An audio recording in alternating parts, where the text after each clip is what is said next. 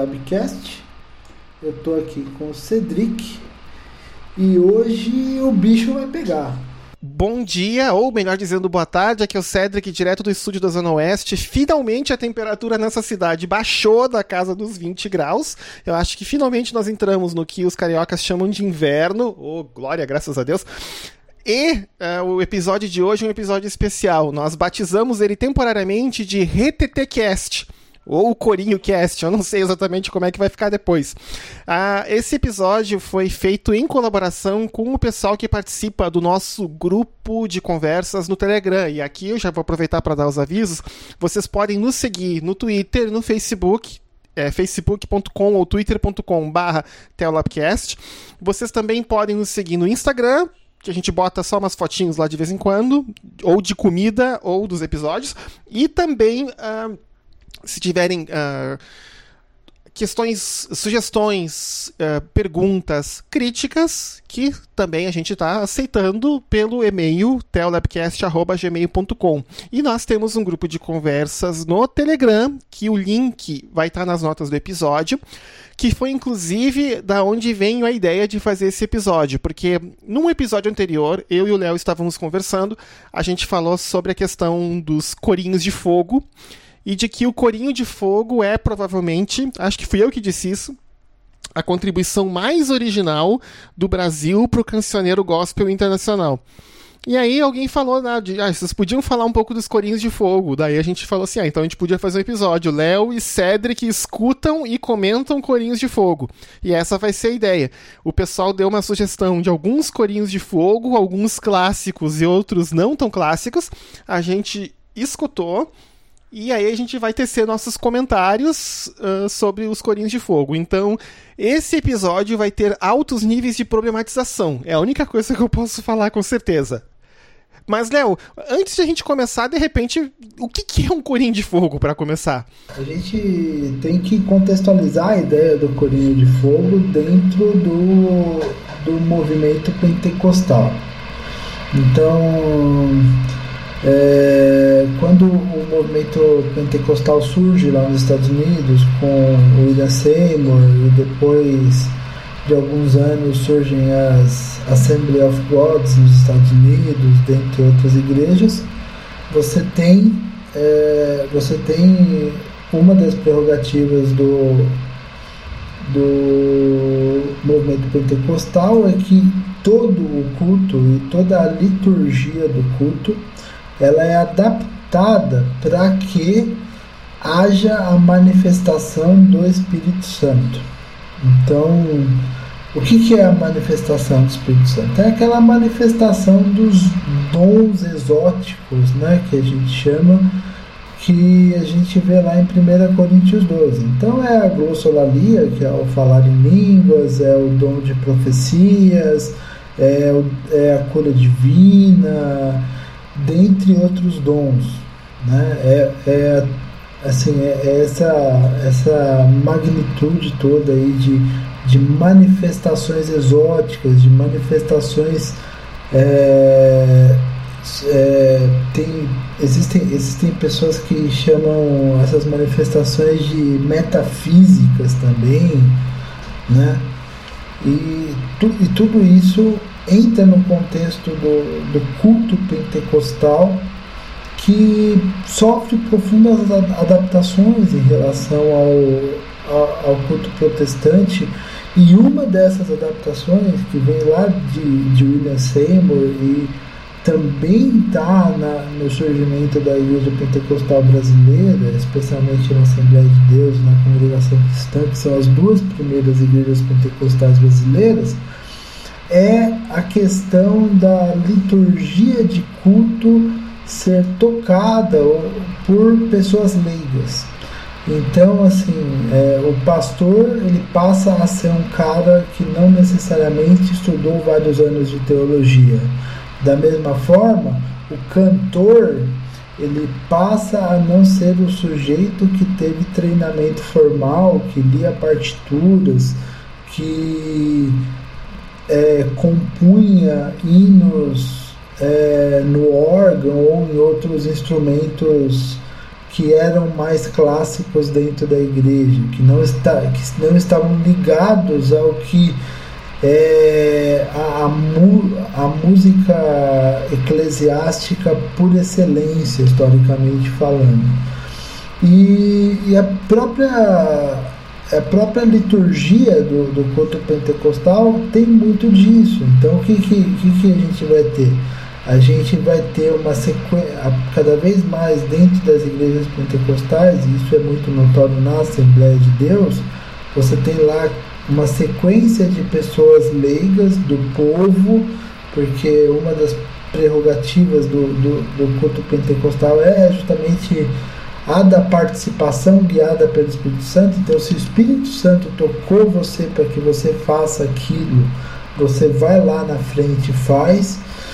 Então, isso gera uma espontaneidade, uma participação que não, que não é uma participação meramente clerical, mas é uma participação do povo, e essa espontaneidade, essa participação, leva as pessoas a, criarem uma nova liturgia de culto um pouco diferente daquela liturgia que a gente vê nas igrejas tradicionais. Então, o, o canto, por exemplo, a parte cantada, ela não, é, não era mais do, dominada por um grupo específico que ficava lá é, ensaiando e se apropriando do que, do que havia de tradicional dentro da música cristã, das composições que pastores faziam, e existem muitas composições né, do, dos, dos séculos 18 e 19 que são usadas até hoje, né? Você vê livros, inclusive em igrejas pentecostais, como cristão, o cantor cristão, a harpa cristã, que são cheios dessas composições. E, e além, além de cantar esse, esses, esses coros, você tem uma outra questão que é que é a da espontaneidade de cantar. Então, se a pessoa sente que o Espírito Santo tocou nele para ela cantar alguma coisa, ela vai lá e canta.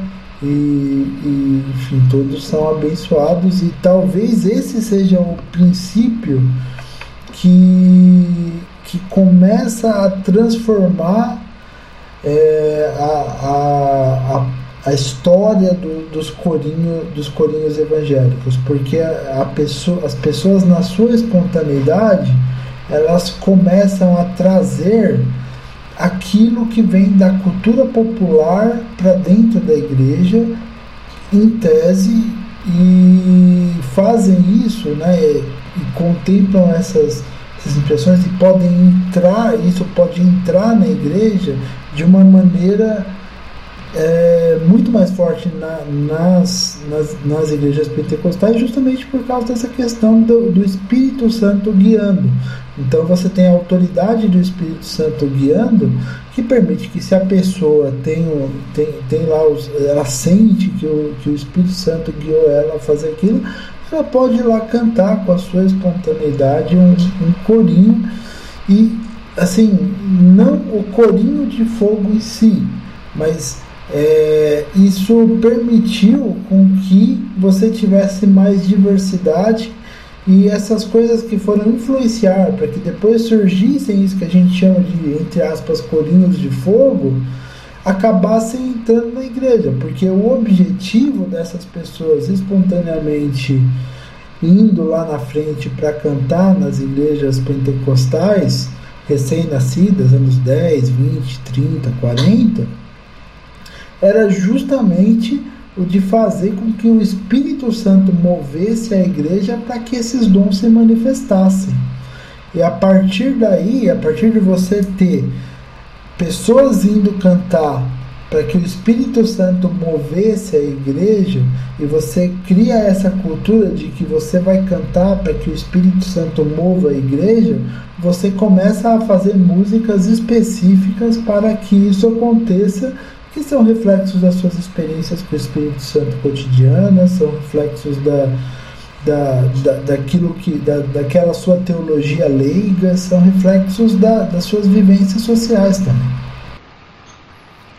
Um, eu conversei com um amigo que é assembleiano hardcore, como ele se define, ele falou também uma questão que é seguinte, que o corinho de fogo ele não é tanto definido pelo seu ritmo, ele é definido mais pela simplicidade da sua letra e pela sua letra ser direta. Né? Não é um, ou seja, a mensagem que tem que ser passada, ela, ela, ela é passada sem muitos rodeios. Né? Então você não vai ter, por exemplo, uh, um corinho de fogo com a estrutura de letra de um faroeste caboclo do Legião Urbana, né? Por exemplo, né? Que é aquela música. Uh, me perdão, perdão aos membros, aos fãs de Legião Urbana, mas uma música chata, arrastada, longa e tediosa. Mas ok, né? Eu não, é eu não sou um grande fã de Legião Urbana. Não, ah, o Corinho de Fogo ele é mais direto ao ponto. E muitas vezes você incorpora os, que foi. Os 10% de fãs de Legião Urbana que ouviram o teu Labcast acabam de ir embora. Não, pois é, a gente já perdeu os fãs do John Piper, já perdemos. Eu nem me lembro mais quem foi que a gente. Que, que, que né? Então a gente. Cada episódio a gente acaba desagradando alguém. Assim, não, gente, eu realmente nunca gostei de Legião Urbana. Eu peço desculpa se vocês gostam, mas é, Legião Urbana junto com Engenheiros do Havaí são duas bandas que eu uh, não dá, não consigo engolir. Mas, por exemplo, minha, fã, minha esposa é fã de, né, de Engenheiros do Havaí, então eu posso usar aquela máxima, né, que não funciona como desculpa, né? Não, não é que eu não sou contra Engenheiro do Havaí, eu sou casado com uma fã de Engenheiros do Havaí, aquela coisa. Não, gente, brincadeira. Mas assim, a, o Corinho de Fogo, ele é direto ao ponto. Ele é direto na letra. E muitas vezes a simplicidade das pessoas se reflete na simplicidade da letra. Então você não tem, assim, grandes uh, uh, elementos estilísticos, você não tem uma letra que seja muito rebuscada, muito elaborada. E uma outra questão também do Corinho de Fogo é que, assim, o Corinho de Fogo de hoje, ele é muito representado por instrumentos que foram, digamos assim, não cooptados, mas que vieram da, da, da cultura popular, como o pandeiro, como o cavaquinho, né, que normalmente uh, uh, vieram do samba né, e a sanfona. E a sanfona, exatamente, que vem do forró. E, e, eles vêm incorporados depois, então, são incorporados na questão do cancioneiro e são usados no, no louvor, né? Claro, né, que durante, até durante muito tempo, até não só nas assembleias, mas também Uh, nas igrejas mais tradicionais, as igrejas protestantes, sempre teve muita resistência a outros instrumentos musicais, especialmente a guitarra e a bateria. Né? E, mas, por exemplo, assim, a guitarra, a resistência à guitarra, é uma coisa que não é só uma coisa da igreja, é uma coisa da sociedade brasileira como um todo. Eu preciso lembrar para os novinhos que estão ouvindo o Telabcast que nós já tivemos no Brasil uma marcha contra o uso da guitarra na música popular brasileira. Que pessoas como Elis Regina e Gilberto Gil participaram dessa marcha. Hoje, em entrevistas, eles se arrependem de ter participado. Né? Mas era uma reação deles, da, que faziam uma MPB no início dos anos 60, né, com a chegada dos Beatles e da Jovem Guarda e das outras bandas que vinham usando a guitarra. E essa reação da sociedade à guitarra, especialmente do establishment, da elite musical brasileira, também se reflete na igreja. Durante muito tempo, guitarra foi vista como é, coisa do demônio, coisa do cão, né? E digamos assim que a guitarra só foi convertida, entre aspas, agora no, nos anos 90. Né? Nos Estados Unidos a coisa foi um pouco, um pouco, mais cedo, digamos assim, que a guitarra virou um instrumento aceitável dentro da igreja com o, um movimento oriundo do pentecostalismo que é o Jesus Movement dos anos 70. Tá? Que daí a guitarra, eles incorporam a guitarra nas canções deles e isso acaba botando a guitarra para dentro da igreja. Né? E a bateria também, né? especialmente por aquela questão do barulho e etc. Então também é outro instrumento que também teve muita, uh, uh, muita resistência a ser uh, colocado dentro, de, dentro da igreja. Né? Uma outra coisa que esse meu amigo falou é que o, como eu vou dizer assim, a, o, a gente associa hoje o corinho de fogo com o forró. Embora exista essa relação, até por causa da, digamos assim, da importação da sanfona né, para o meio eclesiástico, ah, o corinho de fogo não necessariamente precisa ser um forró. Ele pode ser um outro ritmo. Por exemplo, você tem corinhos de fogo que são mais baladas, que são mais marchas. Você vai ver músicas famosas que são classificadas como corinho de fogo, que são um híbrido Você tem uma parte que é balada e marcha e depois vira uma coisa que é mais parecida com forró.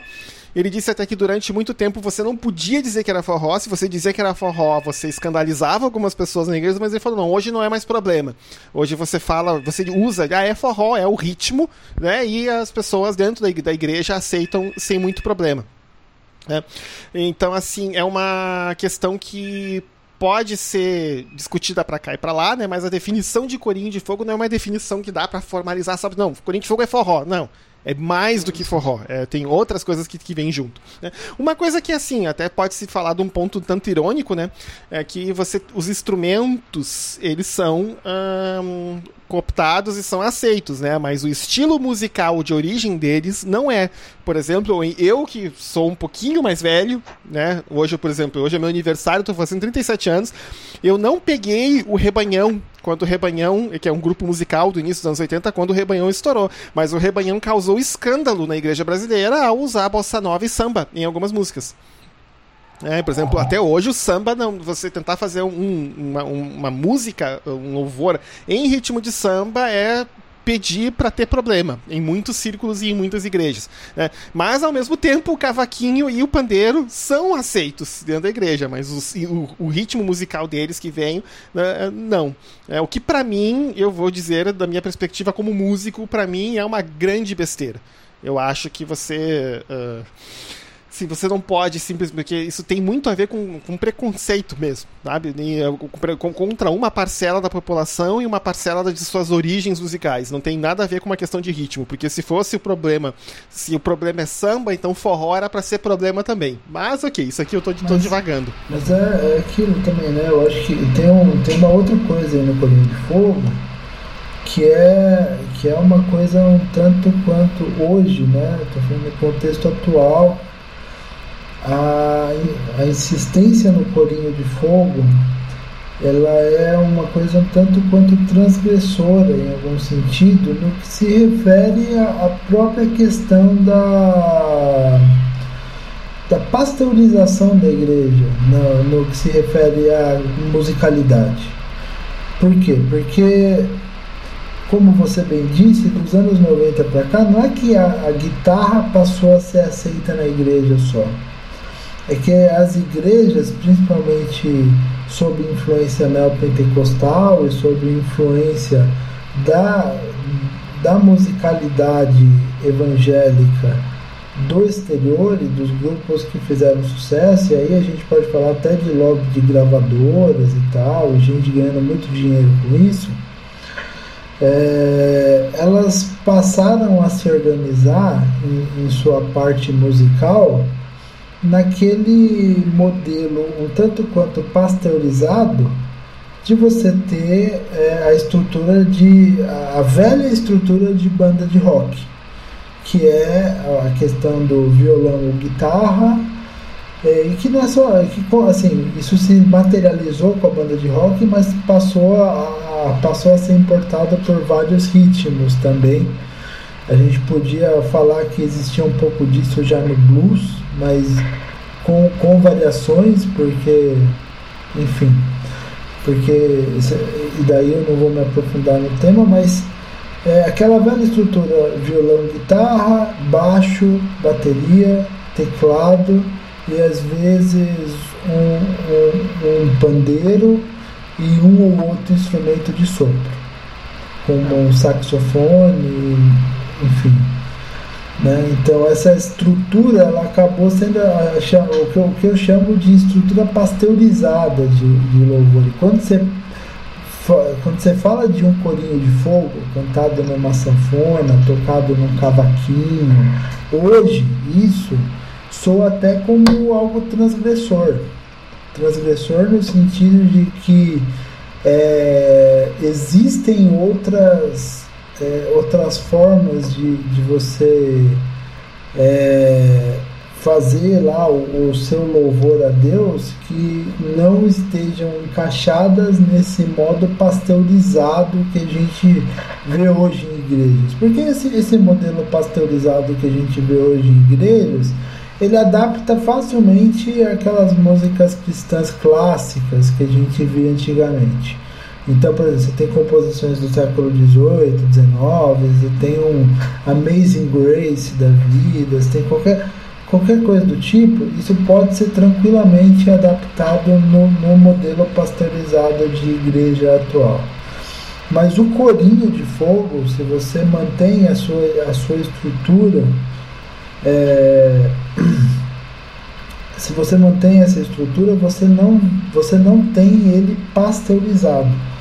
Tanto que, pelo menos uma das músicas que a gente vai analisar, a última, ela já cai num outro, num outro roteiro, que é o roteiro do Corinho de Fogo, debaixo dessa estrutura de guitarrinha, de teclado, de bateria, dentro de, um, dentro de, uma, de uma musicalidade que remete a esse modelo de igreja atual, pasteurizado, que é muito importado das igrejas norte-americanas, que é muito importado do, do, do, que a gente conhece como igreja aí de base pentecostal ou mesmo neopentecostal vinda lá dos Estados Unidos e, enfim, diretamente Estados Unidos. É, talvez não tenha muito a ver, mas eu dou graças a Deus de que aquela onda de ter chofar nas igrejas passou. Eu me lembro de do, no, no, auge dos abre aspas, né, movimentos de adoração extravagante, fecha aspas, né, de ver anúncio de banda se formando procurando chofarista para fazer parte do line-up da banda, né? Mas ok, isso é só um, algo que eu tinha que tirar do meu peito e a gente pode continuar. Então, a ideia é a seguinte, a gente vai, a gente das várias músicas que o grupo do Telabcast sugeriu, a gente vai escolher o 4 e a gente então vai passar. Não vai, eu não posso botar a música toda no episódio, senão eu posso tomar um. A gente pode tomar um processinho por uh, de direitos autorais.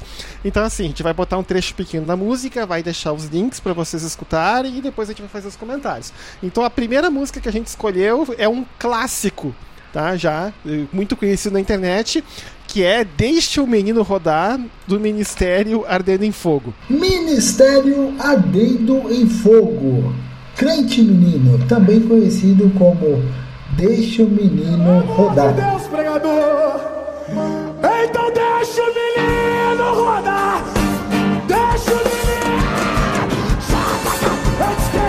Então, assim, a, a música, ela vai passando, né? Então eu, o, o, link que a gente vai botar é de uma vigília, né? De uma apresentação, que na verdade a apresentação, o vídeo já começa com um cavaquinho já uh, altamente entusiasmado, a igreja já está recebendo os dons do Espírito Santo, e aí ele para, ele começa então meio que a música é contada na forma de uma história, né? De que o pastor está falando, de que crente maduro não roda, e aqui a gente tem que explicar para quem não conhece, se rodar está se referindo ao que alguns chamam de reprepré ou de riteté, e eu já vi essas duas, essas três escritas, mas o mais conhecido é o reteté, ou seja, que é a pessoa, quando a pessoa, então, ela tá, entre aspas, possuída pelo Espírito Santo, que é uma coisa que a gente vai problematizar daqui a pouquinho, então a pessoa, ela começa a rodopiar, e a girar, e, e a pular, e fazer, né, então, expressões corporais de adoração, então, é, entre aspas, no Espírito. É. Você, se você não conhece essa história de rodopiar, você ao menos já deve ter visto o vídeo do Pastor Pilão no YouTube em algum momento. Em algum momento, sim. E uma questão que talvez seja importante dizer é que assim, ele tá, então o, o, a música fala a história desse pastor, então dizendo que crente maduro não roda, crente maduro não rodopia. Mas o cantor, então, ele fala não, que ele ainda é crente menino, ele ainda não amadureceu. Então ele fala para o pastor, já que eu sou menino, é deixa o menino rodar, né? Primeira problematização. É, primeira problematização que eu vejo nessa letra.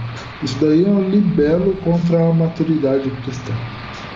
É, e, e, isso é complicado, né? Porque é, ao, ao, mesmo tempo que a gente tem e, e, e, assim você tem você tem dentro das igrejas pentecostais em algumas delas pelo menos, um, um, movimento informal contra essa história da maturidade cristã, porque ele, em muitos momentos eles acham que maturidade cristã é sinônimo de frieza espiritual. Então, por exemplo, você tem preconceito contra pessoas que se aprofundam muito no estudo de teologia em algumas, em algumas, algumas vezes, porque isso pode acarretar frieza espiritual. Por quê? Porque existe um idealismo, porque existe um idealismo dentro dessas igrejas pentecostais, em muitas delas, é, em relação à questão da experiência de conversão. Então, quem frequentou a igreja é, já, já ouviu em algum momento a ênfase exagerada que algumas igrejas pentecostais dão àquela questão do primeiro amor. Então eles vão lá no Apocalipse, na carta à igreja de Éfeso, e enfatizam bastante aquele versículo, porque tu perdeste o primeiro amor. E, e em cima disso fazem um monte de, de, de louvações mesmo, assim, de, a, questão da, da experiência de conversão, aquele amor que você sentiu na sua experiência de conversão, como se a experiência de conversão de todo mundo fosse aquela coisa absolutamente sobrenatural. Em algumas, para algumas pessoas que eu conheço, a grande maioria delas, inclusive, a experiência de conversão foi uma coisa até bastante irracional, inclusive no meu caso. Tipo, se você você sente que está na hora de receber Jesus como Senhor na sua vida, você aceita Jesus, o pastor faz uma oração por você e está tudo bem. No meu caso não foi o pastor, foi minha irmã, eu já expliquei isso em outro episódio, no, no episódio que a gente fez com a Débora, mas está tudo bem, né? E, e, mas existe uma mistificação dessa experiência de conversão e desses primeiros momentos, porque em tese, nesses primeiros momentos, você está num, num estado de magnitude espiritual elevada e tocado pelo Espírito Santo. E isso é um problema, porque você pode estar também é, sujeito às mesmas experiências depois de um processo de conhecimento e de aprofundamento bíblico. Ao, ao mesmo tempo, né, você, você vê que nessas coisas, tipo, ah, eu sou crente menino. Outra passagem que, que, que Cristo que eles usam é a passagem que Cristo fala: Deixem vir a mim as crianças. E tem até música falando disso. E não, e não há. E não há. Assim, não há nenhum problema em falar, ah, tipo, eu quero ser como criança e tal, não sei o quê. É, a grande questão é que a, em muitas oportunidades, como nessa música do cliente menino, do Deixa, Deixa o Menino Rodar, você tem uma loucura você louva esse estado de, de recém-conversão, de que você é uma criança espiritual, e sendo uma criança espiritual, você, é, você está, está mais aberto ao que Deus fala diretamente para você, você não, você não está fechado, você não é mais um cliente preso em seus pressupostos, sendo que isso não necessariamente é verdade. Então, esse para mim é o primeiro grande problema nessa música, de que você louva a, a, a imaturidade espiritual como se isso fosse um sinal de inocência positivo, sendo que isso também te traz um monte de vulnerabilidades que não é mostrado nesse tipo de música e nem mesmo na liturgia da maioria das igrejas pentecostais. Uma questão que, que faz parte da minha jornada de desconstrução uh, é que é uma é leitura de 1 Coríntios 12, 13 e 14, que isso é uma questão, né? A gente usa 1 Coríntios 13 para falar em casamento, mas 1 Coríntios 13 tem que ser entendido no contexto de 12 e 14, que é a igreja estava abusando dos dons, Paulo teve que fazer algumas correções, então ele fala: olha, vocês podem ter todos os dons, mas se vocês não tiverem amor, não está rolando bem. Né? Ele, tá, ele, fala essa questão, né? E aí, do 1 Coríntios 12, 1 Coríntios 14, uma leitura com calma na minha jornada de construção, a leitura é a seguinte: você, quando rece recebe algum dom, alguma coisa especial do Espírito Santo, quer seja a glossolalia, ou palavra de conhecimento, de sabedoria, ou dom de discernimento, ou de profecia, você está no controle da experiência o tempo todo. É, é, porque ele fala o seguinte: olha, se você recebe dom de línguas, mas não tem a interpretação, então você se cale. Eu, eu como assim? A pessoa pode se calar, mesmo recebendo dom, porque a impressão que dá que quando o crente começa a rodopiar, o crente não tem mais controle do corpo, tá? Rodopiando, feito peão, pra lá e pra cá, sem assim, assim, não, eu perdi o controle. Não, pera um pouquinho. Se você perdeu o controle, vai dar uma lida lá em 1 Coríntios 14 de novo, porque o próprio Paulo fala, olha, o espírito dos profetas está sujeito ao próprio profeta. Né? A gente tem, a, a gente tem o, nós não perdemos o controle da experiência em nenhum momento. Né? Então, se a gente está exercendo o dom do Espírito Santo e está perdendo o controle da experiência, alguma coisa está errada. Mas só que, obviamente, de novo, né? Cedric Graibin falando coisas polêmicas, né? Já na, na primeira música. Né? O... E uma outra questão que, que eu também que, que eu vendo essa do Deixa o Menino Rodar, que na verdade é uma coisa que você vai ver em vários desses corinhos de fogo mais novos é que, em geral, no momento mais dramático da música, nesse caso é quando ele canta, né? Deixa o menino rodar. Ele dá um grito, né? né? E esse grito, assim, ah, você vai ver em várias músicas mais ou menos do mesmo gênero, né? É meio que uma coisa assim que você vai ver que tem. Uh, é, é uma coisa que se repete, né, em várias outras músicas. Não sei se vai se repetir nas músicas daqui, que a gente escolheu hoje, mas a gente observa em vários e vários corinhos de fogo.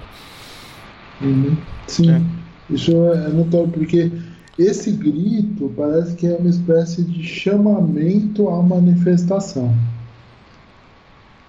Em alguma, em alguma medida, quem já conviveu em igreja pentecostal sabe que assim, quando, quando o ministro de louvor dá um grito assim, um, um é como se ele estivesse chamando a, e, daí parece que é, daí você se sente até meio mal, né? Porque se você não se você não tá na pegada de começar a falar em línguas loucamente e rodar, você não se sente em casa, porque você em alguns casos você ouve esse tipo de grito e as pessoas começam a falar em línguas loucamente do seu lado, saem rodopiando e você fica lá meio sem saber o que se você não, se você não sai junto, não e assim sem saber o que fazer. É, e assim o Paulo fala isso lá em 1 Coríntios 14. Se alguém entra na igreja e tá todo mundo falando em línguas e não tem ninguém interpretando, o que, que as pessoas de fora vão pensar? Que vocês são todos doidos vocês são todos malucos. Mas agora, se alguém traz interpretação, se alguém traz profecia, a pessoa fica convencida de que Deus realmente está no meio de vocês. Sabe? E essa questão de que ah, você recebeu o Espírito você recebeu o Espírito Santo, você tem que falar em línguas, é um negócio que eu ainda tenho muitos problemas para lidar, eu e outras pessoas. Eu estava ouvindo o, um podcast uh, norte-americano, que é o The Liturgists, que eles falam sobre falar em línguas e outros dons do Espírito Santo. E os quatro apresentadores, eles falam. Não, os, dos, na verdade, um deles era batista, mais tradicional, então esse tipo de manifestação ele nunca, nunca acreditou. Os outros três vieram no contexto pentecostal. E eles falaram o seguinte: que, os, que sempre disseram para eles: se você recebeu o Espírito Santo, você tem que falar em línguas. A glossolalia é a evidência do seu batismo no Espírito Santo. E eles fingiram que falaram em línguas, que era para não passar o constrangimento na frente do pastor, na frente do obreiro, na frente das outras pessoas, porque uh, senão eles, bem como tu falou, eles estavam se sentindo deslocados porque eles pareciam serem os únicos que não falavam em línguas na igreja. E aí eles conversando com outras pessoas, eles descobriram que na verdade não, quase todo mundo não falava, mas todo mundo meio que entrava na onda que era para não ficarem dizendo para a pessoa que a pessoa não era Sim. espiritual. Né? E quem, quem falou isso uma vez, que assim, que no começo do ministério ele, ele acabou sendo bastante o pastor, né? O pastor Ed René Kivitz, ele disse que no começo do ministério ele acabou sendo bastante fustigado por alguns irmãos para começar a, a, a, ter manifestações do tipo falar em línguas. E ele orou bastante, falou: oh, Deus, se for da tua vontade, então, não aconteceu nada. Não, ele não, não falou e tal, não sei o quê não aconteceu nada. E ele ficou em paz com aquilo, tá? Não aconteceu nada. Isso não, não é para mim nesse momento da minha caminhada, tudo bem. Mas, assim, mas daí os irmãos chegavam para ele, assim, os mais pentecostais que chegavam na igreja dele, que ele, ele é pastor, se não me engano, há 30 anos, lá na Igreja Batista d'Água Branca, na, aqui em São Paulo. Os irmãos mais pentecostais falaram: Você não fala em línguas? Tipo, como se fosse um. Meu Deus do céu, o que, que eu estou fazendo nessa igreja? O meu pastor não fala em línguas. Não, Deus não me deu esse dom. Não me deu outros dons. mas, mas assim, não é, não é uma coisa que, que é um negócio para todo mundo. Porque realmente o, o, o movimento pentecostal, muitas vezes, ele ele chamou a glossolalia como uma evidência de que o Espírito Santo está em você, uma, uma, evidência daquilo que a gente chama de segunda bênção, que é o batismo no Espírito Santo. Então, você tem o batismo no Espírito Santo e qual é a evidência desse batismo? Em alguns casos, lá, isso remete a William, William Seymour, isso remete a Charles Fox Parham, que remete aos, aos primeiros momentos pentecostais norte-americanos, que a evidência é o você falar em línguas, ou você falar em línguas. E daí a gente tem, um, a gente tem uma grande. É, assim, uma grande divisão entre a glossolalia e a xenolalia. Porque o que é a xenolalia? A xenolalia é você falar em uma língua, como se eu começasse a falar chinês aqui. Então, como se eu começasse a falar chinês e, e, e alguém, provavelmente tem algum chinês perto para escutar, porque Deus quer falar com ele através da minha vida falando chinês. E a, a glossolalia não. Glossolalia é o que, o, o que os pentecostais chamam de, entre aspas, língua dos anjos ou coisa do tipo. E, e, eu já perguntei assim para pessoas que têm esse dom de falar em línguas muito frequentemente, falam, ah, mas tá bom. E se você não, se você não tem quem interpreta, como vocês dizem a, a, isso à luz da Bíblia, como vocês interpretam aquelas passagens lá de 1 Coríntios, e eles geralmente eles dão aquela resposta evasiva, tipo, ah, é para edificação pessoal. tipo, eu falo em línguas, se ninguém interpreta, é para edificar a minha própria vida. Eu falo, ah, mas daí você pode falar para você mesmo, você não precisa falar em voz alta. Né? Mas enfim, mas aí fica esse, esse ponto de interrogação aí, né? Mas realmente, há um, é, é, a, o, a glossolalia, o falar em línguas, é, é uma espécie de sinônimo de status em igrejas pentecostais, e é por isso que você faz música para falar em línguas, para incentivar a glossolalia, para incentivar esse tipo de manifestação. É. Bem, eu acho que a gente já problematizou bastante para uma música, Léo. Quer passar para a próxima? Sim, claro. Tá. Então, a próxima é do Ministério Fogo no Pé e a música se chama Vai Ser Comido de Bicho. Mas se você não adorar, bicho, vai ser comido de bicho, vai ser comido. E quem fala mal do pastor então, a música tá falando, é, pelo menos o ponto de partida é uma história que tá no livro de Atos, que fala do Herodes, não o Herodes, o Herodes dos Evangelhos, já o, se não me engano, acho que é o neto dele, ou sobrinho, mas não é o filho. É, que daí ele foi uh, numa outra cidade falar, e aí as pessoas elogiaram dizendo ele é voz de Deus, mas não é voz de homem, e porque então ele não glorificou, ele foi comido de bicho e morreu. Tá? É essa história que está lá mais ou menos no livro de Atos. E aí então o o Ministério Fogo no Pé faz o seu forró, a, a, partir desse tema, extrapolando ou transportando o vai ser comido de bicho para outras situações. Então, por exemplo, se a igreja estiver pegando fogo e você não pegar fogo junto, vai ser comido de bicho. Se você não der o dízimo direitinho todo mês, vai ser comido de bicho. E aí você pode botar uma série de outras situações que se você não fizer o que é para fazer, vai ser comido de bicho. Então aí nós já temos aí, nós temos um descontextualização de uma história para fora da sua aplicação original. Eu até tô pensando depois, eu vou editar isso e vou botar um plim, assim, né, né, quando eu for falar dessas coisas. Nós temos também evangelismo por terrorismo, né, o que o nosso amigo Wesley chamou de teologia do cagaço, porque se você não der o dízimo, vai ser comido de bicho, né? E etc, etc, etc, né? Léo, quero, quero saber a sua. Se você falar mal do pastor, vai ser comido, vai ser de, comido bicho. de bicho. Isso. É. É, assim, pra mim, é, assim, essa, essa música é um, é um absurdo, né? Porque você pega uma, uma passagem totalmente única do, do Novo Testamento. É, é, é como se você falasse pegando outra passagem do, dos Atos dos Apóstolos, é como se você falasse que se você não desse o dízimo ou você não doasse todos os seus bens para a igreja, você seria consumido como Ananias e Safira foram.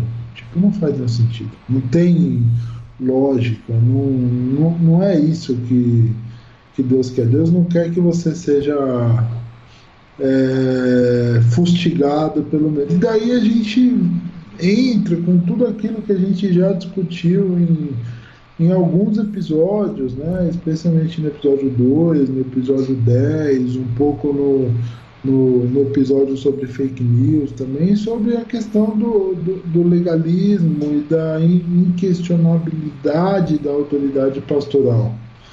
Porque assim, tudo, tudo isso serve de alguma maneira para justificar um, um modo, um modo de, de enxergar a vida cristã, um modo de enxergar a igreja, que é aquele modo autoritário, que tem o pastor como intermediador entre Deus e os homens em alguma medida. Então, assim, se você não. Se você você a gente não precisa ser bom o suficiente para ir para o céu, porque a gente não tem nenhuma capacidade de ser bom. Essa é a grande verdade. A gente é pecador, todo mundo, e todo mundo é mal, todo mundo está sob o mesmo jugo. E daí você pega e, e, e, tipo e você coloca um monte de obrigações na, na escola, na, na, na vida das pessoas. Então você não pode falar mal do pastor, você não pode é, deixar de dar o dízimo, você não pode deixar de ir na escola dominical, você não pode, sabe, como se fossem essas coisas as mais importantes. Você não pode fazer fofoca, você não você não pode, sabe, fazer qualquer coisa. Você tem uma de botar gato no relógio, né? Também é até engraçado, sabe? Tipo, é, você não pode comprar CD pirata, você não, é, essas coisas assim que, tipo, que é, é de um legalismo que não, que não faz nenhum sentido da, do ponto de vista cristão. Então, isso daí tá totalmente fora pra mim, tá totalmente é, é aquela coisa da, da, Esse daí cai fácil, né? coisa das músicas totalmente antibíblicas, totalmente fora de, de qualquer.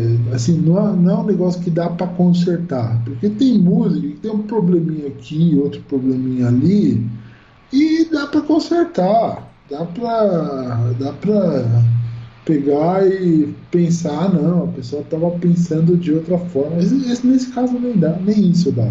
Nesse caso é, é uma música que até mesmo você vê que é como se a pessoa desejasse mal para você, sabe? Tipo, ó, oh, se você não. É em tom de ameaça mesmo. Tipo, ó, oh, se você não fizer tudo que eu tô mandando, você vai ser consumido vivo. Tipo, não faz sentido. Ou então aquele tipo de ameaça retroativa, né? Não, tá vendo? Pessoa tal, pessoa tal deixou a igreja, pessoa tal deixou fazer isso, ó. A mão de Deus pesou na pessoa. Você escuta muito essa expressão, né? A mão de Deus pesou na pessoa e aí deu acidente, morreu não sei quem na família, etc, etc, etc, né? Ok. Vamos passar para a próxima então. A próxima é um clássico. A gente pegou uma versão específica, mas a música que tem botar no YouTube, o nome da música, você vai achar N versões diferentes com coreografia com coreografia em festa de casamento e sem coreografia. Que o nome da música é Pega essa varoa e casa com ela. E a versão que a gente escutou é a versão do pastor Alex do Cavaco.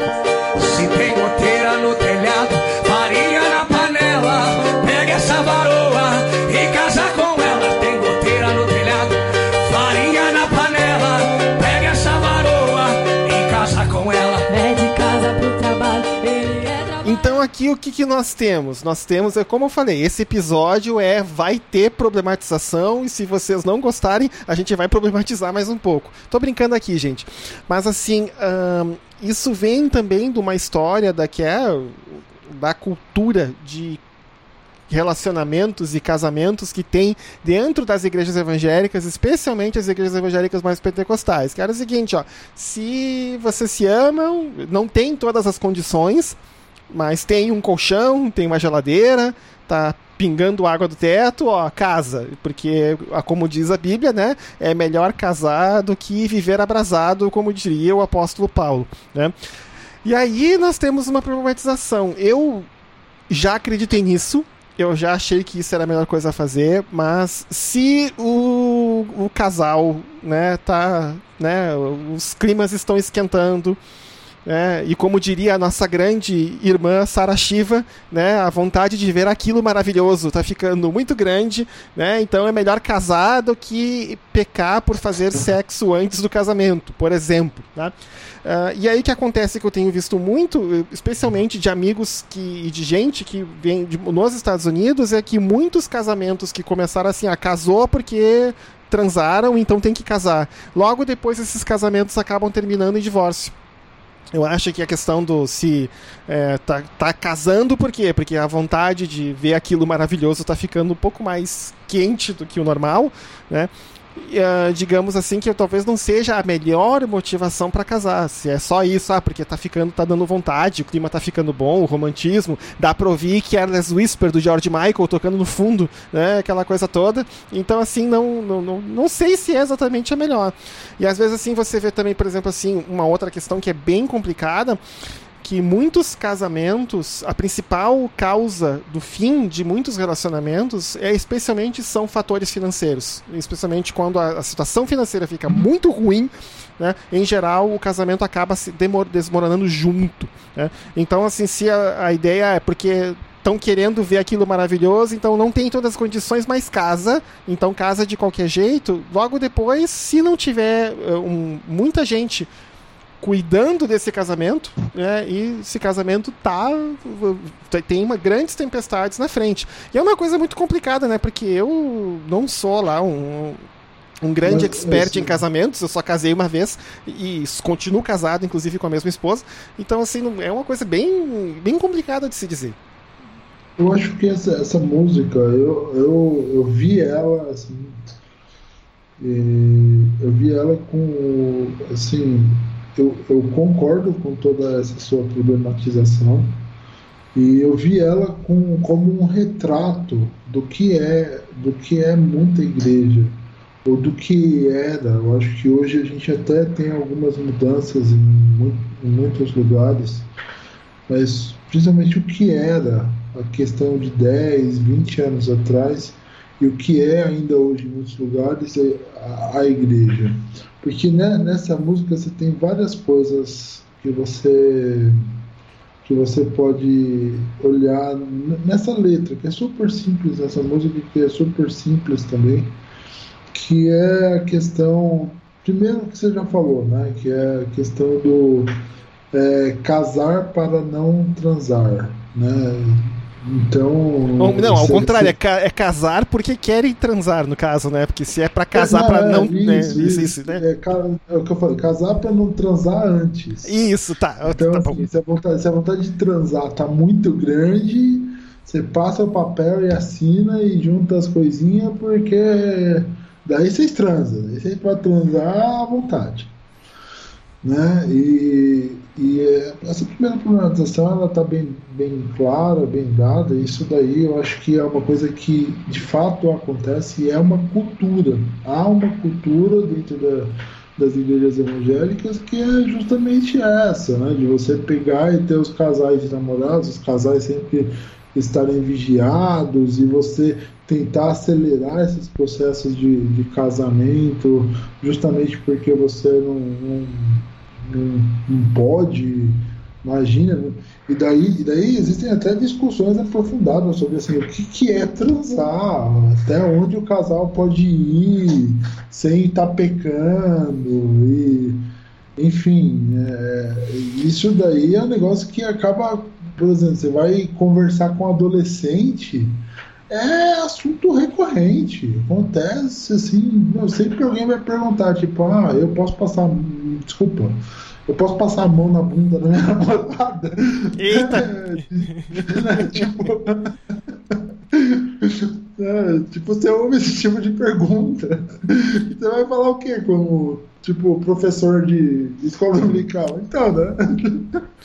Sabe, eu, essa questão do, do- ah, que se é pra transar, melhor casar, é, junto com a questão da cultura de pureza, né, que é muito forte dentro das igrejas evangélicas, que daí leva para extremos como, por exemplo, o pessoal do eu escolhi esperar, né, é, que inclusive, não, embora a Sara Shiva não seja ligada a esse pessoal, ela defende a mesma ideia, ó, só pode beijar, tocar e etc depois do casamento, né? Porque, inclusive, ela já foi disse em algumas redes sociais que alguns casamentos gospel não deram certo porque se beijaram antes de se casar. Né? E deixou isso, sim, bem escrito no- nos, nos textos que ela colocava no Instagram e no, no Facebook. E, o, e aí chega esse pessoal do Eu Escolhi Esperar, que aí, além de colocar, digamos assim, quase todo o fardo de manter a pureza do relacionamento ah, em cima da moça, então é a moça que tem que frear os, os, os instintos do rapaz, porque cria aquela ideia de que o rapaz, que o homem é mais ou menos incontrolável, e a gente sabe onde isso vai parar, vai parar na cultura de estupro que a gente tem dentro e fora das igrejas.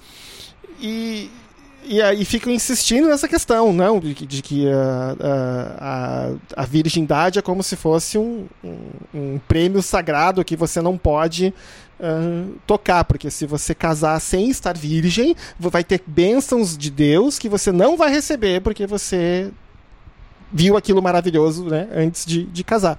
E eu vou deixar uma coisa clara aí para quem está escutando, ó, gente, é o seguinte, ó, eu não casei virgem por N razões, a história da minha vida é um pouco complicada e deixem isso pra lá, isso é besteira, tá? Se vocês acham que, ah, porque não sou mais virgem, ninguém, não vou casar, não vou achar meu marido, não vou achar minha esposa, não vou achar meu companheiro, não vou achar minha companheira, isso é tudo besteira, pode deixar tudo aí pro lado. Pode esquecer isso aí, não tem problema nenhum. É, o- Você, vo- você não é melhor ou pior por ser Isso. virgem ou por não ser. Isso, isso, tá? Em termos biológicos, a virgindade não tem significado nenhum. Tá? Não tem significado nenhum. Ela não muda nada em- no teu corpo se você teve ou não teve uma experiência prévia depois de achar uma pessoa com quem você escolheu dividir a vida toda. Uma coisa que eu converso Entendi. muito, muito com a minha esposa é que é o seguinte, que, a, que, a- que eu não vou ensinar meus filhos essa questão de que não pode antes de casar. Eu vou ensinar outra coisa pra eles. Vocês vão encontrar alguém com quem vocês querem dividir a vida toda, querem dividir coisas legais. Né? O que vocês fizerem num momento de intimidade, a única coisa que vocês têm que ter certeza é o seguinte: ó, se vocês estão se respeitando e se vocês estão respeitando outra pessoa, porque tudo aquilo que foge do consentimento já não é mais legal. Se alguém no meio do caminho disse não, é não, não é não, parou. E isso eu vou tanto dizer isso pra minha filha e pro meu filho, que, tá, que é, mais, é menorzinho. Quando chegar a época um, um pouco, um pouco mais, mais adiantada né, na, na vida dele. Ah, tem uma outra questão aí, né? A definição bíblica de, de casamento é, é o, o ato sexual. A consumação do casamento se dá no ato sexual. Então, assim, o, o, que, o que importa, assim, se você encontrou uma pessoa para ficar junto com você, com quem você acha que você vai ficar a vida inteira e tal, não sei o quê. O casamento, ele não se dá numa cerimônia, não se dá num... A cerimônia é um negócio que você faz para falar isso para a sociedade, mas a, a, a, consumação do casamento, biblicamente falando, se dava no ato sexual. Então, quando você tinha, por exemplo, no Antigo Testamento mesmo, a questão, você não tinha toda essa coisa, essa lógica do namoro, você não, existia isso. Né? Você decidia lá e eventualmente é, encontrava alguém e vocês decidiam se casar e enfim, você fazia lá, você organizava com as pessoas uma festa, consumava aquilo e vocês eram uma família a partir da consumação do ato sexual. E querendo ou não, vamos falar a verdade. Hoje o casamento, eu sou casado, o Cedric é casado também. Hoje o casamento ele é um parto, é um parto de bigorna, é horrível. O, o trabalho que você tem para casar perante a sociedade é um negócio absurdo. O gasto que você tem, por mais que você queira fazer, entre aspas, uma cerimônia simples, e você queira alugar uma casa simples, é um negócio absurdo. Tipo, você teve uma mercantilização do Instituto o Casamento e parte disso sim foi por causa que dessa obrigação de casar que você tem nas igrejas, não na, só na evangélica como na católica, inclusive você tem muitas igrejas ganhando dinheiro com isso, com aluguel de, de templo, esse tipo de coisa. Então há um mercado, há um mercado enorme disso. E o casamento se tornou um negócio muito difícil, não é um negócio natural. Deus, antes de tudo, ele quer que a gente leve a vida com naturalidade, com de forma assim, de assim, Deus ele não quer ver a gente sofrendo, Senhor, meu Deus do céu, eu quero uh, uh, porque para falar a verdade, não adianta nada você não fazer não ter relações com a sua namorada, eu posso estar sendo expulso da minha igreja por falar isso, não adianta nada você não ter relações com a sua namorada se você fica pensando o tempo todo nisso. Se você, depois que você sai da casa da sua, da sua namorada e faz todo um esforço para não manter relações com ela, você chega na sua casa e vai se masturbar porque você não se aguenta. Ou, por, ou vai ver pornografia porque você não se aguenta. Então, assim, a questão não é o sexo como maneira de você ter a sua satisfação, mas é o, o a relação com uma maneira de um se doar para o outro. Então, qual que é a questão aí? É o que o Cedric falou também da questão de você ter lá a, a, a complacência mútua, né? A questão da de assim de que você só vai até onde o outro permite que você vá. Então, o que, que, que, é, uma, que, que é uma relação saudável? É uma relação que ambos estão de mútuo acordo e ambos querem fazer aquilo, e ambos se amam, e ambos querem dar prazer para o outro. Então, isso é casamento. E, ah, você está formalmente casado, você não está formalmente casado, isso daí é uma coisa que hoje em dia a nossa sociedade ela dá mais atenção para um papel que às vezes não, não, vale nada, porque depois que você se, se você casa só para ter esse papel, às vezes você vai acabar se separando porque a convivência vai se tornar horrível.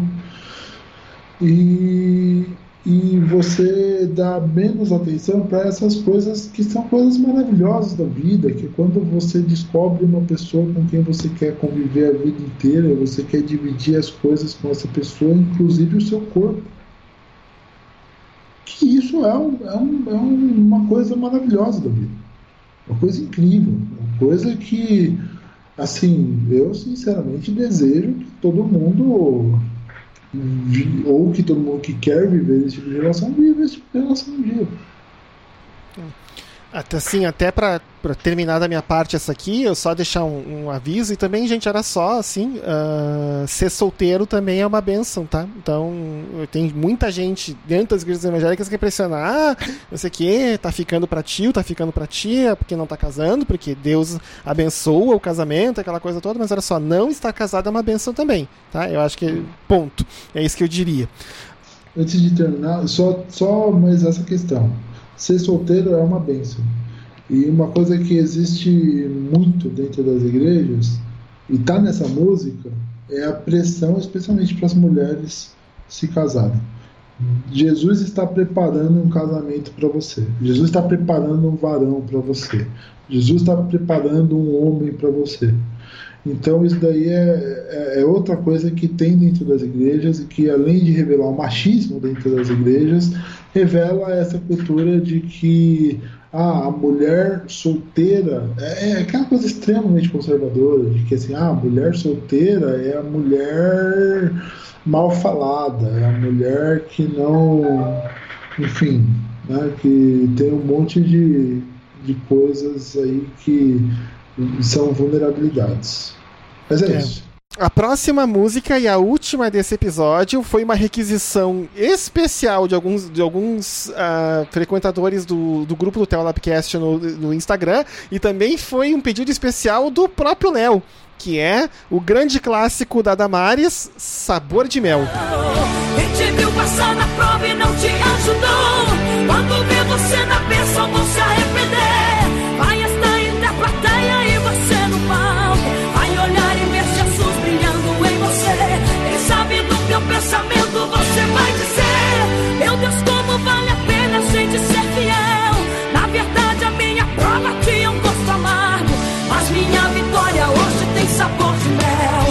sabor de mel, tem sabor de mel, a minha vitória hoje tem sabor de mel. E eu prometi pro Léo, eu prometi pro Léo que eu ia ficar quieto, porque o Léo tem mais do que material suficiente para problematizar essa música sozinho. Portanto, Léo, manda ver.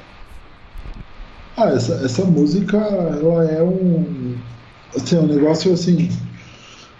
Que ela foge né, um pouco do, do padrão do, do de Fogo, porque ela, ela é. A gente pode falar assim, que ela é um Corinho de Fogo mais recente, é mais atual então ela acaba fugindo um pouco daquelas questões que eram próprias daquele pentecostalismo tradicional e ela embarca de cabeça no que a gente tem de características do neopentecostalismo, que é justamente assim essa coisa de, de assim a primeira coisa que você vê na primeira coisa que você vê na música é, é a questão de que você tem, você tem uma coisa assim altamente é, o que eu chamo de Deus delivery.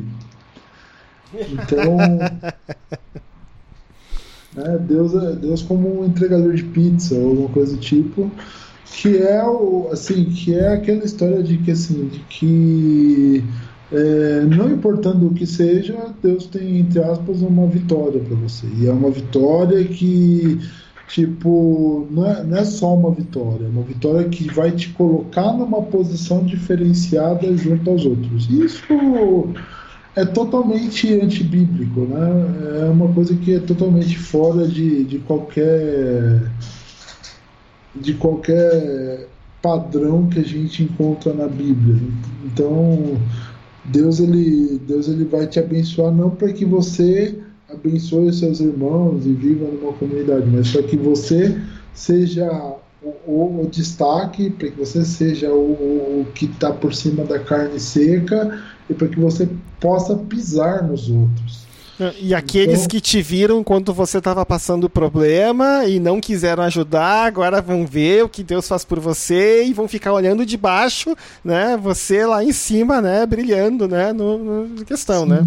Ou seja, nós temos aí meio que um maquiavelismo, né? Uma coisa assim, é um hino de vingança gospel, na verdade, né? Exatamente. É uma e, e, e assim é, e uma característica desse hino é justamente a pasteurização do, do, do discurso do Corinho de Fogo. Então é um hino que é um Corinho de Fogo que se você escutar ele, ele já vai estar naquele modelinho lá de você ter uma bandinha, uma guitarra, uma bateria, né, o, aquele modelo de igreja pós anos 90. Por quê? Porque é um, é um hino assim que é, a, gente, a gente pode falar que esse modelo de igreja, tô- isso assim, a gente tem que pensar no, no- nos- nessa questão de modelo de música de igreja, não como uma coisa boa ou como uma coisa ruim, mas como fruto da sociedade. Então as igrejas elas vão surgindo de acordo muitas vezes com aquilo que é com aquilo que é fruto da sociedade mesmo. Então você vai pegar a igreja que é surgida nos, após anos 70, no contexto do neopentecostalismo, ele vai tomar para si, para atrair mais pessoas, para ser mais midiática, aquilo que é a estrutura que a sociedade vê como padrão no que se refere a ouvir música. Então, que, então o louvor vai obedecer essa lógica. Então, muito do, do que a gente tem de modelo atual de estrutura de louvor dentro de uma igreja, e hoje você vem, você tem até gente que vende essas estruturas completas para ministério de louvor dentro dessa igreja, caixa de som, mais seis microfones, mais violão, mais guitarra, mais baixo, mais bateria, mais teclado, mais pandeiro, mais em alguns Chofar. casos, mais chofar, se você quiser, e se você quiser mais um, mais um outro instrumento avulso. Então, assim, você dentro dessa estrutura, você tem um, modelo e, e essa música ela é totalmente inserida desse dentro desse modelo. Então, para mim, o, o- o sabor de mel da Damares ele é um hino do é, talvez um dos grandes hinos do neopentecostalismo, do, do neopentecostalismo da teologia da prosperidade. Uhum. Porque, porque é isso, né? É, é, um, é um hino que louva a sua vitória, a sua. É, é um hino que sai da, daquela coisa. Porque quando você ouve uma, uma Cassiane, por exemplo, você vai lá, é, vou seguir os passos de Jesus, ou, ou outras músicas da Cassiane, você tem aquela coisa mais mística do agir do Espírito Santo o agir do Espírito Santo para que você tenha aquela experiência mística com Deus e aquela experiência mística com Deus vai te conduzir ao céu. Que é uma característica que, se a gente for parar para pensar, é uma característica clássica do pentecostalismo. Mas o sabor de mel não. O sabor de mel ele não fala do agir do Espírito Santo, sobrenatural, que você falando em línguas, não. Ele fala daquilo que é mais absoluto na teologia da prosperidade, que é você transferir aquele seu destaque que você teria na sua vida espiritual, a sua proximidade com Deus, para a sua vida aqui na Terra. Você vai se destacar perante a sua comunidade. Você vai ser o cara que vai olhar para os outros e falar: Você não me ajudou e agora eu estou numa posição que você está tá arrependido, porque você não esperava nada de mim. É um louvor à questão da competitividade, a você querer ser melhor que os outros, a você viver numa, numa comunidade capitalista e você querer ser capitalista e você viver o capitalismo em sua plenitude e, se possível, ser empreendedor também. Porque você, com seus méritos, conseguiu fazer com que aquela pessoa que estava te olhando de cima para baixo e te desprezando, agora tivesse ela desprezada lá embaixo. Você está sentindo orgulho disso porque você, com sua força, porque você é um cara muito bom e você usou Deus para o seu próprio benefício, você finalmente conseguiu suplantar todas as pessoas. E aí é essa mensagem do, do sabor de mel. E aí a gente vai falar, isso é bíblico? Isso, isso tem algum. O que, o que Cristo acharia disso? Né? Então, é, é, é um. Assim, para mim é simbólica a música. É simbólica porque é, é um reflexo de como é, as igrejas neopentecostais se adaptaram à nossa sociedade capitalista e, a partir dessa adaptação à nossa sociedade capitalista, produziram é, materiais culturais que respondessem plenamente às aspirações dessa sociedade capitalista maluca que só quer tirar o máximo das pessoas e fazer com que as pessoas pisem nas outras o máximo que elas puderem. Se não puderem pisar através das relações de trabalho, através das relações financeiras, que pisem nas relações espirituais. E aí a igreja, em vez de ser um contraponto à cultura, ela acaba, na verdade, sendo um reforçador né, da cultura. Né? Ela acaba reafirmando a mesma cultura. É. É, depois dessa pistolada do Léo, eu não tenho nada mais a acrescentar. então, é, eu, eu acho que eu também não tenho muito mais a acrescentar. Então, então, assim, gente, a gente sempre faz no final dos episódios aquele momento onde a gente faz alguma recomendação de algum, alguma coisa que a gente viu, que a gente achou interessante. Léo, tu tem alguma recomendação para dar? Então, eu ia, eu ia dar justamente a, a recomendação do, li, do livro do Carl Joseph Hahn da história do culto protestante no Brasil, mas é um livro muito difícil de achar. Eu encontrei há alguns anos o livro via estante virtual, mas assim é, é um livro que foi traduzido pelo, pelo Antônio Mendonça, mas é um livro muito muito difícil de achar, que é o e, e é um livro que ele conta é, é, muito é muito legal o livro porque ele conta é, sobre sobre a questão sobre essa, essa questão, né? O, o Carl Joseph Hans, se não me engano, ele é um pastor luterano.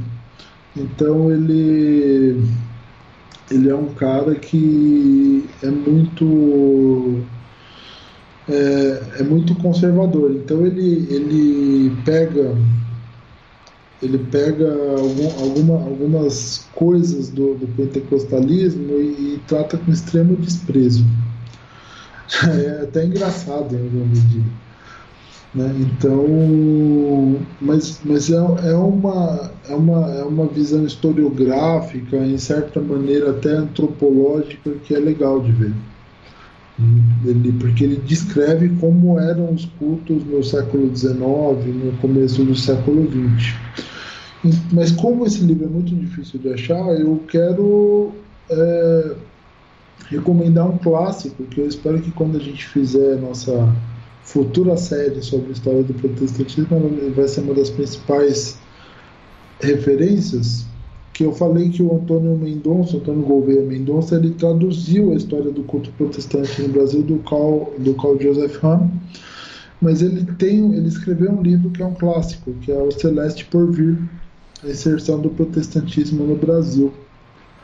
E esse livro eu recomendo demais, que ele conta a história do protestantismo no Brasil, o, o Antônio Gouveia Mendonça, sob é, essa sobre assim com, com uma visão mais nossa não com uma visão do pastor que veio de fora e, e acabou tendo as suas impressões do protestantismo brasileiro.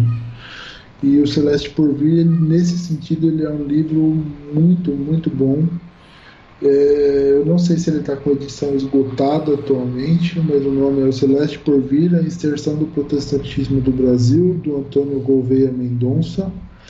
Se ele tiver com, com, a, com a edição dele esgotada, eu sei que na, na estante virtual hoje tem várias livrarias. Não, tá bom. Eu tenho duas recomendações de documentário que saíram agora, nos últimos 15 dias na Netflix. O primeiro é um filme do Ken Burns, chamado Vietnã, que é um documentário sobre a guerra do Vietnã. O... Tá bem legal. Né? O Ken Burns já fez um documentário sobre a história do jazz, que passou no GNT há alguns anos atrás. Né? E ele tem feito documentários sobre outros assuntos. E esse, é, inclusive, se eu não me engano, o Antônio Carlos Costa, no episódio dele, o, o, o, documentário que ele falou sobre a lei seca foi o Ken Burns que dirigiu também. É, e esse documentário sobre a Guerra do Vietnã tá bem legal. Né? E um outro documentário foi que saiu semana passada, que é o filme contando a história da época em que os Beatles saíram em turnê para fazer shows na Inglaterra, na Europa, nos Estados Unidos, que é o Eight Days a Week né? E que foi dirigido pelo Ron Howard. E tá na Netflix também, e tá bem legal de ver a questão. Eu não entendo se as pessoas não gostam de Beatles ou se as pessoas não gostam de documentário, mas a nota do documentário na Netflix está muito baixa. Mas o documentário é fantástico. Eu não sei, as pessoas são, são tudo doidas, não sei. Mas bem, acho que era isso. Da minha parte, da minha parte era essa questão. Gente, obrigado pela audiência, obrigado por escutar esse episódio do Telabcast. Até daqui a uns 15 dias, quando a gente fala sobre mais alguma coisa no entre meio entre ciência, entre teologia e tudo que a gente puder colocar no meio. Um abraço, pessoal. Tchau, tchau.